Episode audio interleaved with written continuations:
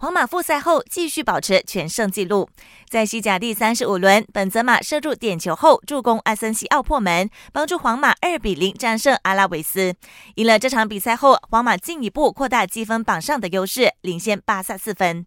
不过，好消息后有坏消息，皇马后卫马塞洛左腿肌肉受了伤，预计要休战三个星期，错过剩下的西甲比赛。不过，皇马希望他能赶上八月七号与曼城的欧冠十六强次回合交锋。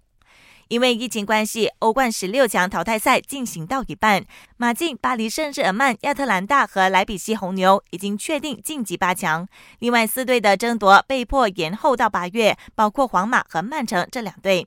根据抽签结果，只要皇马或曼城一方胜出，将在八强对上祖云杜斯或里昂。